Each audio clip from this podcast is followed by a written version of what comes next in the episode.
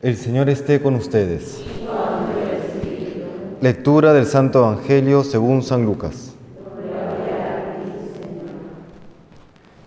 En aquel tiempo dijo Jesús a sus discípulos, Cuando veáis a Jerusalén sitiada por ejércitos, sabed que está cerca su destrucción. Entonces los que estén en Judea, que huyan a la sierra, los que estén en la ciudad, que se alejen, los que estén en el campo, que no entren en la ciudad, porque serán días de venganza en que se cumplirá todo lo que está escrito. Hay de las que estén encinta o criando en aquellos días, porque habrá angustia tremenda en esta tierra y un castigo para este pueblo. Caerán a filo de espada, los llevarán cautivos a todas las naciones.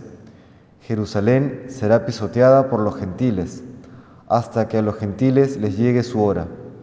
Habrá signos en el sol y la luna y las estrellas, y en la tierra angustia de las gentes enloquecidas por el estruendo del mar y el oleaje.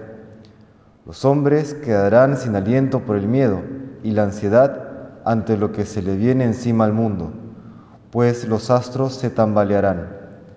Entonces verán al Hijo del Hombre venir en una nube, con gran poder y majestad. Cuando empiece a suceder esto, levantaos, alzad la cabeza, se acerca vuestra liberación. Palabra del Señor.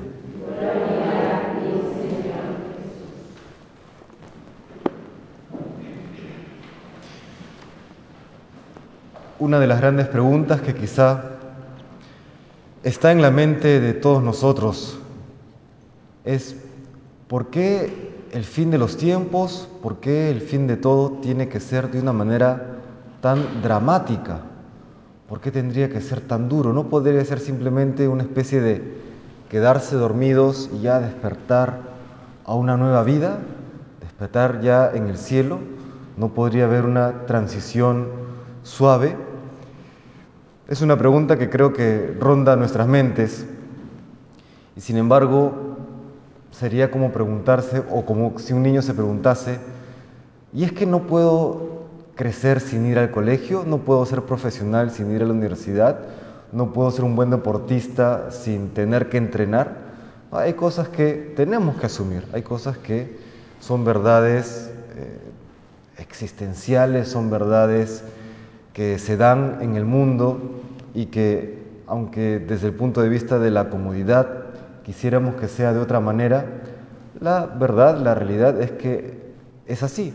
Y aunque podemos utilizar o enfrentarlo de diferentes maneras para que la situación sea más llevadera, más fácil, pues no quite el hecho de que vamos a enfrentar una realidad que va a ser dura, va a ser difícil, como lo ha anunciado hoy el Señor en este Evangelio. Sin embargo, recordemos que encontramos una gran luz a este misterio en ya la vida de nuestro Señor. ¿Podía el Señor salvarnos sin pasar por la cruz? ¿Podía Él resucitar sin pasar por la cruz? Son preguntas que, aunque podemos especular, la realidad nuevamente es una. El Señor quiso salvarnos y quiso abrirnos las puertas del cielo y quiso darnos acceso a la vida eterna, pasando por la cruz. De la misma manera, la Iglesia cuerpo de Cristo, tendrá que pasar, tendrá que llegar al cielo pasando por la escalera de la cruz, que implica ciertamente dolores, momentos difíciles, momentos dramáticos, como hemos escuchado en el Evangelio.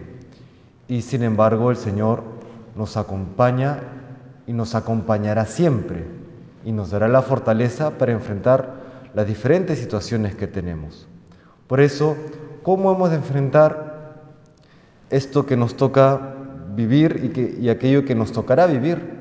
Pues hay que enfrentarlo con confianza, sabiendo que el Señor siempre está con nosotros y luego con esperanza. Así como hemos escuchado en la primera lectura del libro del profeta Daniel, Él es echado a los leones de una manera totalmente injusta, incluso el rey Darío, quien da esta sentencia, luego se arrepiente y por una absurda razón no puede cambiar su decreto. Y Daniel, con total paz, con total confianza en el Señor, se somete a la sentencia. Y el Señor sale fiador. De la misma manera saldrá fiador de todos nosotros en medio de esas circunstancias difíciles que nos, que toque vivir o que podamos estar viviendo. Si somos fieles, el Señor saldrá fiador, vendrá en nuestro auxilio, nos protegerá. Por eso enfrentemos las situaciones que nos toque vivir con fidelidad y con esperanza de saber que todo esto tiene un sentido, que todo esto nos llevará finalmente al cielo si es que permanecemos fieles. Que el Señor nos bendiga y nos conceda esta gracia que hoy le pedimos.